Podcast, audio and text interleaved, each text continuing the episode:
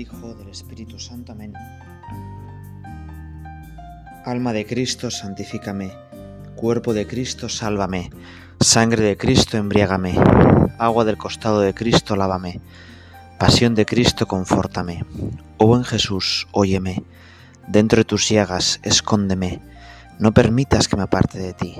Del maligno enemigo, defiéndeme. Y a la hora de mi muerte, llámame y ir a ti para que con tus santos te alabe por los siglos de los siglos. Amén. Jesús, hoy he querido comenzar este ratito de oración contigo, con esta oración tan bonita que algunos atribuyen a Ignacio Loyola, que muchísima gente la reza pues cuando te recibe a ti sacramentalmente, después de comulgar. Y me parece que es un bonito resumen de lo que queremos vivir hoy. Tú te has entregado para redimirnos. Hoy queremos hablar de la redención, que es una palabra igual un poco técnica, teológica, pero sin embargo muy profunda y que nos habla de cuánto nos quieres y de quiénes somos nosotros en realidad. Tú mueres en la cruz para cambiarnos a nosotros por completo. Gracias Jesús. Y te decía que redención es una palabra un poco técnica. Mira, sobre la muerte de Jesús podemos tener como tres tipos de miradas. La primera mirada sería es una mirada pues con unas gafas de sol compradas a uno de esos vendedores ambulantes de las fiestas, ¿no? O esas gafas un poco ridículas que la gente se pone en San Fermines, ¿no? Bueno, es una mirada como superficial.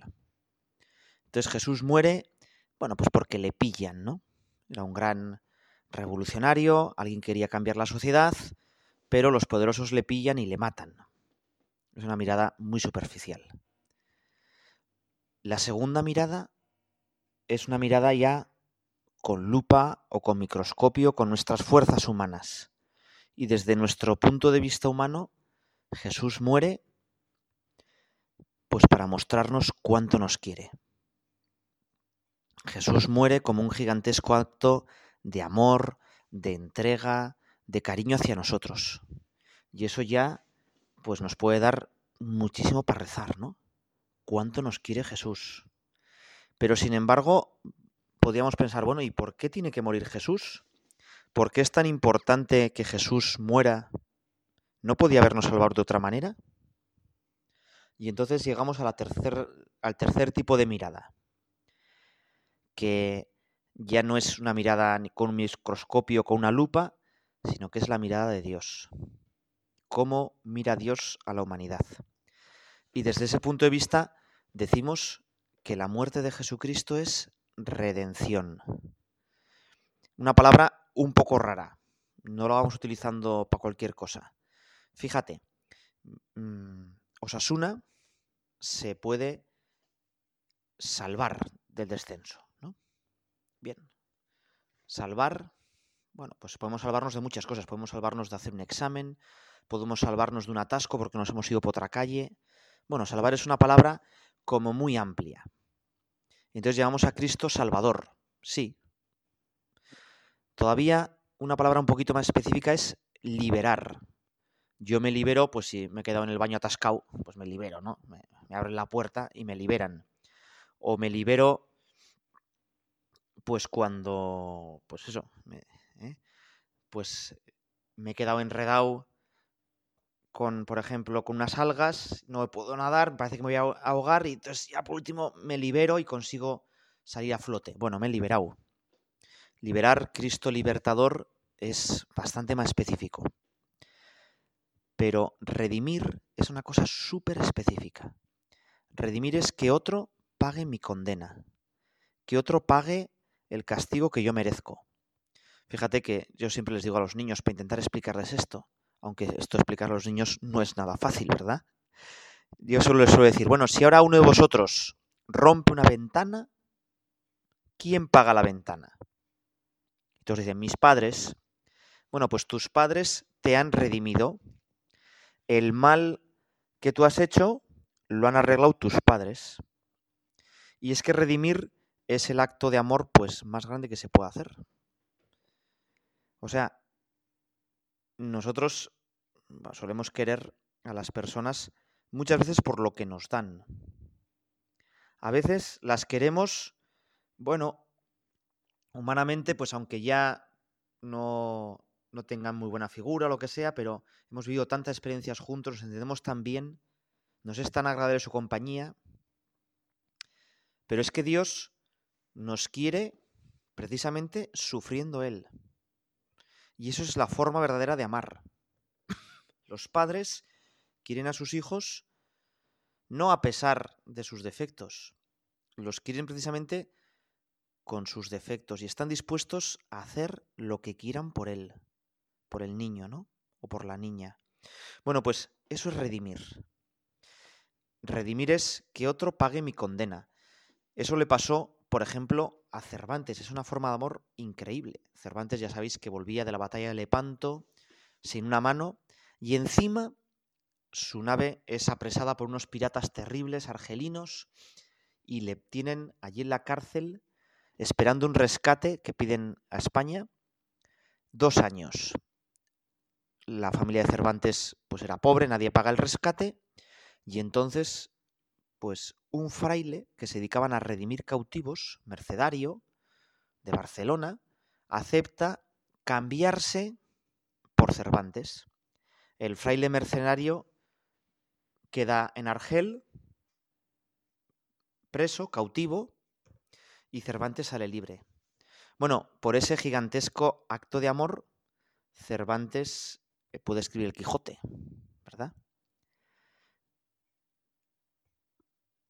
¿Cuánto le estaría agradecido Cervantes a ese frailecito que se habría quedado allí en vez de suya, ¿no? Bueno, pues nosotros algo parecido con Dios. Dios paga mis pecados. Dios, Jesucristo en la cruz, muere por mí. Si alguien ahora me diera mil euros, yo le estaría muy agradecido.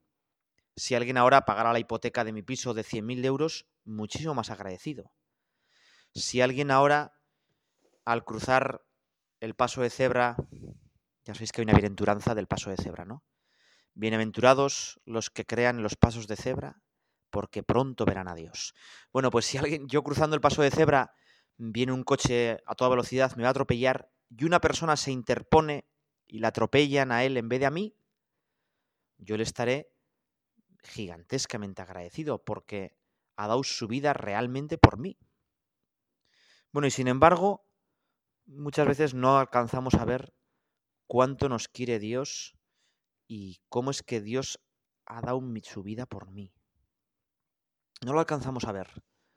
Porque uno dice, bueno, por mis pecados, pero ¿cómo es posible que una persona de hace dos mil años muera por mis pecados? ¿Cómo es posible que un pecado hecho hoy, en el año 2020, pues de verdad le esté afectando a Dios? Muchas veces se dice que nuestros pecados están volviendo a crucificar a Dios. ¿Cómo es posible eso? Eso no lo vemos. Pues necesitamos a veces la mirada de Dios para entender de verdad la redención. Fíjate que mm, uno de nuestros grandes males es pensar que somos totalmente independientes de los demás. Es decir, que yo soy yo y no necesito a los demás para nada. Y los demás, como mucho, me estorban. La figura así gráfica para expresar este tipo de personas sería una bola de billar. Yo soy una bola de billar que voy chocando con otras bolas de billar y cuando, choco, pues cada uno vamos por nuestro lado, pero no nos afectamos para nada. Yo solo estoy mejor. Y sin embargo eso no es verdad. No somos bolas de billar, no somos absolutamente independientes. Yo necesito de los demás todo lo que hacen los demás me afecta. Y por eso la muerte de Jesucristo me afecta. No soy bolas de billar, más bien soy unas bolas de plastilina que al chocar siempre me dejo algo en, en la otra persona y la otra persona me deja algo en mí. O mejor, somos hilos. Es decir, nos vamos entretejiendo y toda la humanidad es un gigantesco tejido. La última imagen que te voy a poner en este primer rato de oración. fíjate que en ese tejido hay mucho mal y mucha suciedad. Cuántos pecados, cuánto mal hay en el mundo, ¿verdad? 36 millones de niños que mueren de hambre, 2 millones de chicas explotadas sexualmente, 800 millones de personas no tienen agua corriente en su casa, y luego por no decir cuánto mal hay en el corazón de cada persona, ¿verdad? Bueno, pues a ese mal Dios responde con un acto gigantesco de amor, un acto gigantesco de entrega. A ese mal que viene de buscarse a sí mismo, del egoísmo, Jesús decide salir de sí, entregar su vida. En una balanza, los pecados del mundo pesaban muchísimo, tantos que humanamente no podíamos levantar esa balanza. Y sin embargo, en el otro de la balanza se ha puesto la muerte de Jesucristo, que pesa tanto que nos libera por completo. Bueno, eso es la redención. Gracias Señor, porque has entregado tu vida. Gracias Señor, porque me has librado, porque tu muerte hace dos mil años de verdad me sigue afectando, porque tu gigantesco acto de amor me ha salvado.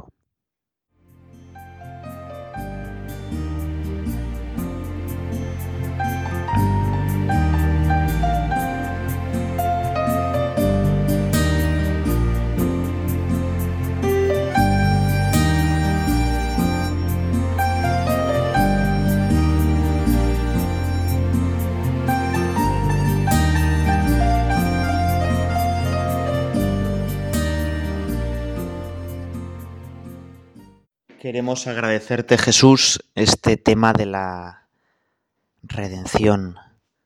Queremos agradecerte que has dado tu vida por nosotros. Nunca lo podremos agradecer del todo.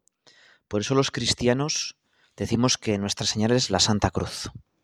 Tenemos la cruz, pues muchas veces al cuello, o en el coche, en la cartera, presidiendo nuestras camas, o quizá la tenemos en el escudo de nuestro equipo de fútbol o en el escudo de nuestro pueblo,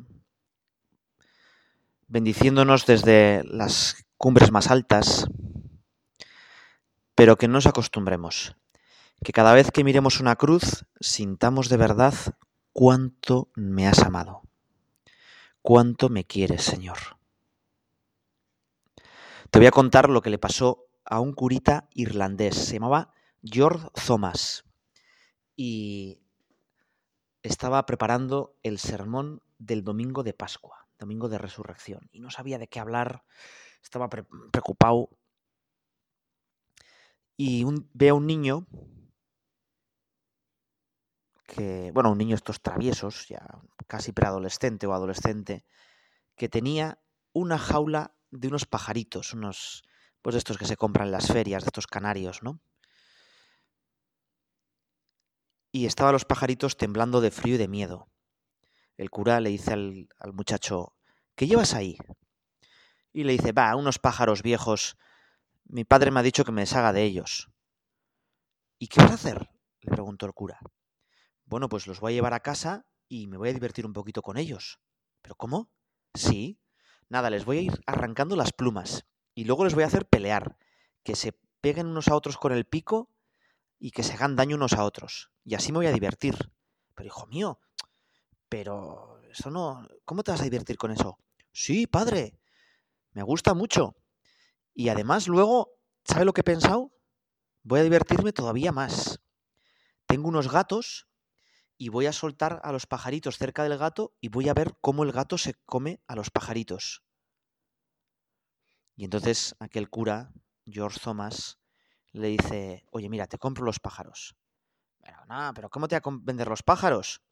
Ah, si no, no cantan ni nada y no son nada bonitos. Que te compro los pájaros. Oye, entonces me das... ¿Cuánto me das? Y el cura le dijo, bueno, te doy 10 euros. Aquel niño le dijo, vio que había negocio, dijo, hombre, por 10 euros, dame por lo menos 100. Hombre, 100 por unos pájaros. Ah, bueno, pues me los llevo a casa. Y el cura con resignación pagó los 100 euros. Y entonces coge la jaula y la lleva con los pajaritos, les da un poquito de comer y la lleva al sermón del domingo de resurrección. Pone la jaula con gran asombro de todos encima del púlpito y empieza el sermón, diciendo así. Un día, Satanás y Jesús estaban conversando. Satanás acaba de venir del jardín del Edén y estaba jactándose y vanagloriándose. Sí, señor, acabo de capturar al mundo lleno de gente allá abajo. Les hice una trampa, utilicé un un cebo que sabía que ellos no podían resistir y los agarré a todos. Y Jesús le pregunta al diablo, ¿y qué vas a hacer con ellos? Y Satanás le respondió, pues me voy a divertir. Voy a enseñarles que el amor de verdad es imposible, que las relaciones siempre son efímeras y que al final unos y otros siempre nos odiamos, nos atacamos, que es imposible llevarse bien y que el único modo de estar en el mundo es el egoísmo. Les voy a enseñar cómo inventar armas y bombas que se maten unos a otros. Me voy a divertir de verdad. Y Jesús le preguntó, ¿y, qué harás? Pero si así, eh, van a ser muy infelices. Y el diablo siguió, oh, los mataré. Y además morirán totalmente desesperados, convencidos de que no hay otra vida. Y entonces Jesús empezó a decirle al diablo, ¿y cuánto quieres por ellos? Pero si no quieres a esas personas, para ti no valen nada. Solo los vas a utilizar para un ratito de tu disfrute. Y además te van a odiar. Tú no quieres a la gente. ¿Cuánto quieres por ellos? le pregunta Jesús. Satanás miró a Jesús y dijo, bah, tú no tienes para pagarme. No hay nada que pueda pagarme para que te venda a estas personas. Y dijo Jesús, sí, sí, lo que quieras, lo que quieras, el infinito. Y Satanás miró a Jesús y mofándose dijo, el infinito, todas tus lágrimas, tu sangre, tu misma vida, derrotarte por completo, que mueras. Y Jesús dijo, hecho. Y Jesús pagó el precio y murió por nosotros. Nadie le quitó su vida, sino que Él voluntariamente dio su vida por nosotros. Y en ese momento George Thomas, el cura, abrió la jaula, los pájaros salieron trinando por la iglesia alegres y se escaparon por la puerta lateral.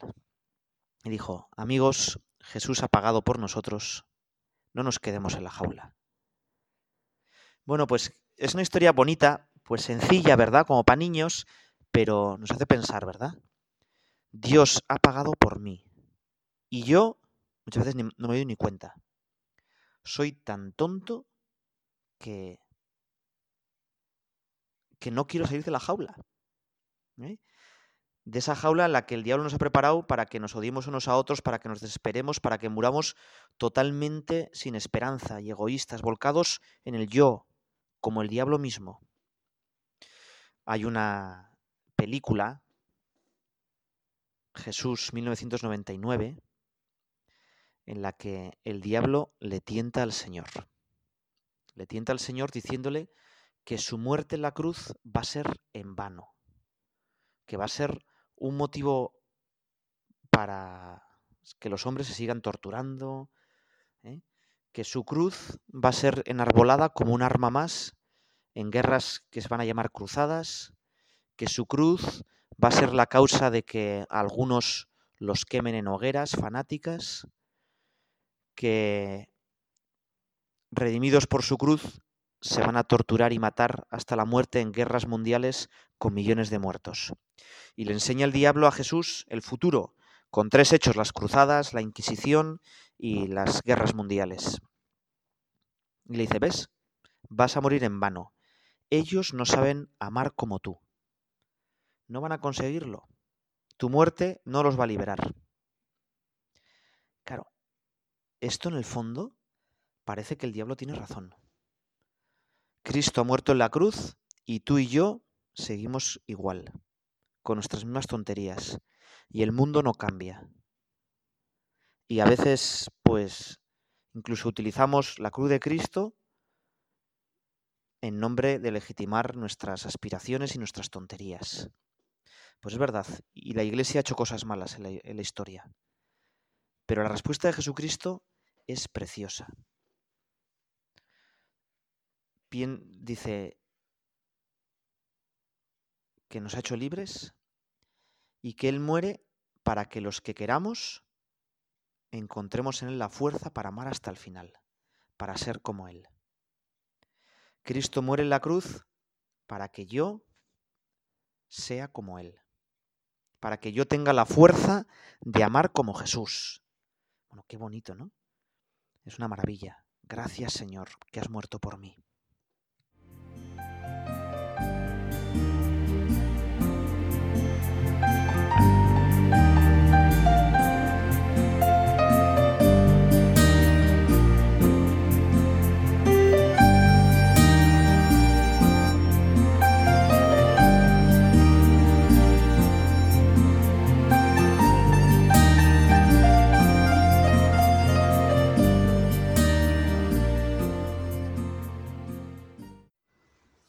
Seguimos agradeciéndote la redención, descubriendo cuánto nos quieres, cómo te entregaste por nosotros y sobre todo que la cruz además es una invitación para nosotros. La cruz es una invitación para ser como tú, Señor. Para nosotros también entregarnos, dar tu vida, darnos la vida, nuestra propia vida. Además la cruz es como un gigantesco sí a lo que quiere Dios. Un salir de nosotros mismos. Fíjate que el pecado de Luzbel, Luzbel era el ángel más poderoso, más inteligente, y él sabía todas las capacidades que tenía. Y en vez de agradecerle a Dios y decir, gracias Señor, porque me has hecho la criatura más perfecta hasta que llegó la Virgen, claro. Qué bueno soy, gracias Señor, no me lo merezco. Pues no, él pensó, sí, me lo merezco. Había un jugador famoso, que no sé si te acordarás, Mitchell, que una vez metió tres goles y al, final del tercero iba corriendo en su engreimiento diciendo, me lo merezco, me lo merezco. Bueno, pues aquel día, que podía haber sido un día grande día de su carrera, pues media España se rió por esa afirmación casi infantil. Me lo merezco, me lo merezco. Bueno, pues a veces nosotros decimos lo mismo, ¿no? Me merezco esto, qué bueno soy, como el diablo. Bueno, y el diablo sin duda empezó a pensar que Dios se había vuelto un poco viejo, que no se le había ido un poco la olla, como solemos decir. Porque, ¿qué es eso de que Dios se iba a hacer hombre?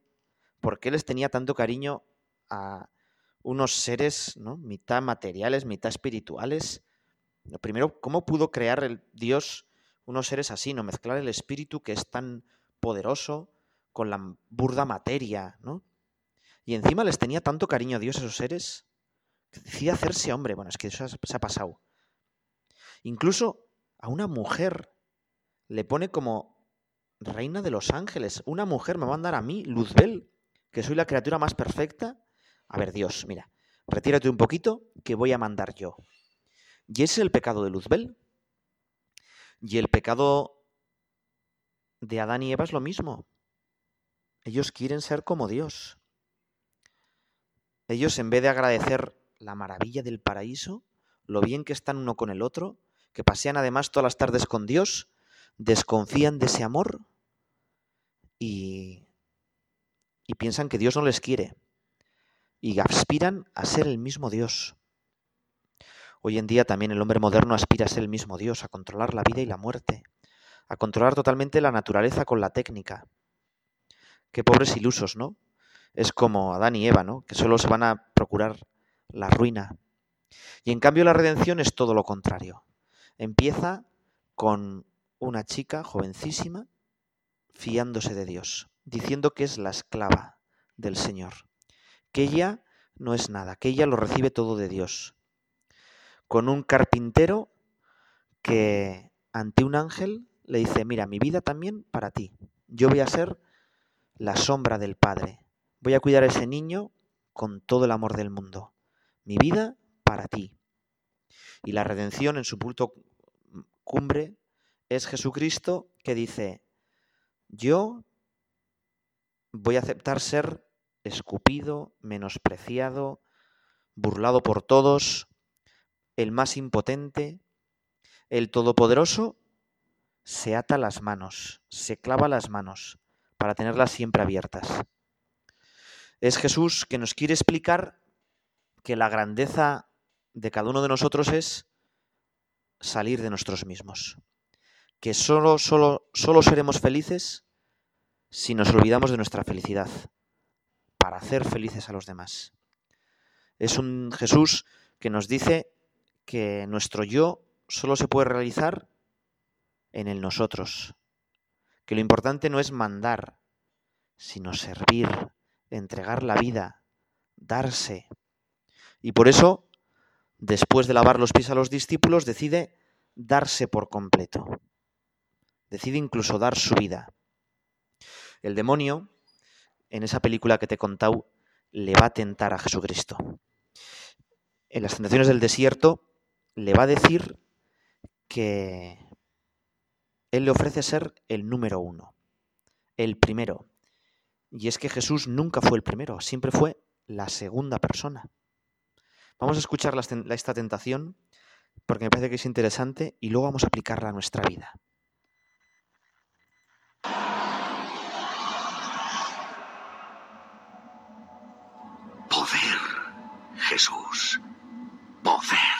No ser el segundo al mando, sino el primero. Tú nunca has sentido ese poder, yo sí. Nunca has tenido esa oportunidad. Ahora puedes ser el primero. ¿Sabes lo que eso significa? El poder es eso que todos los hombres desean más que ninguna otra cosa en el mundo. Matan por él. No hay nada más valioso. Y tú puedes tenerlo. ¿Cómo? Póstrate ante mí, Jesús. Una sola vez en toda la existencia, antes y después del tiempo, solo una vez, Jesús. Es un precio muy pequeño considerando la recompensa. ¡Atrás, Satanás! Porque está escrito, al Señor tu Dios adorarás y a Él solo servirás. No crearé un reino humano convirtiéndome en el más poderoso, sino siendo el más pobre. Porque yo soy el Cordero de Dios. Hasta pronto, Jesús. Esto es solo el principio.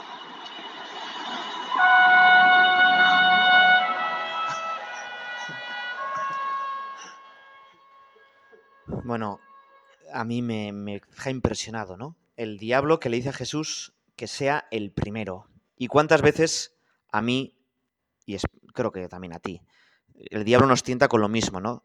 Sé el primero, tú eres mejor que estos, tú haces mejor las cosas. Esto que te ha dicho, esta corrección que te han dicho, en el fondo es para humillarte, pero no es verdad. ¿Cuántas veces ponemos excusas para justificar nuestros fallos? ¿Cuántas veces nos miramos miramos a los demás un poquito por encima del hombro.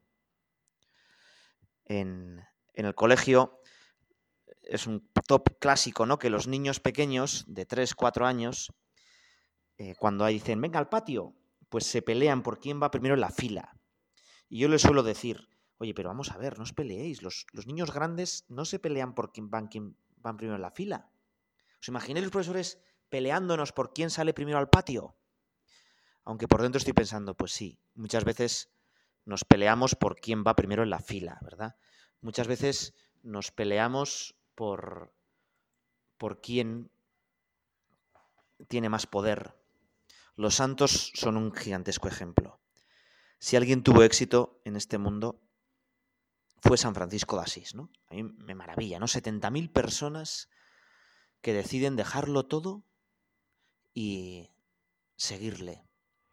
Y entonces Francisco dice que él no quiere mandar, que él quiere ser el último, que él quiere solo obedecer. O por ejemplo, el ejemplo de Ignacio de Loyola, que dice que en una ocasión, si hubiera dos caminos y en los dos se va a dar la misma gloria a Dios. Escoger aquel en el que nos tomen por locos, por tontos, para parecernos a Cristo. Bueno, pues vamos a decirle, Señor, ayúdame, ayúdame a ser más humilde, ayúdame a aprender de tu cruz. Lo vamos a hacer con un texto precioso. No me mueve mi Dios para quererte, el cielo que me tienes prometido, ni me mueve el infierno tan temido para dejar por eso de ofenderte. Tú me mueves, Señor, muéveme el verte, clavado en una cruz y escarnecido. Muéveme ver tu cuerpo tan herido, muéveme en tus afrentas y tu muerte. Muéveme, en fin, tu amor y en tal manera que aunque no hubiera cielo yo te amara, y aunque no hubiera infierno te temiera. No me tienes que dar porque te quiera, pues aunque lo que espero no esperara, lo mismo que te quiero, te quisiera.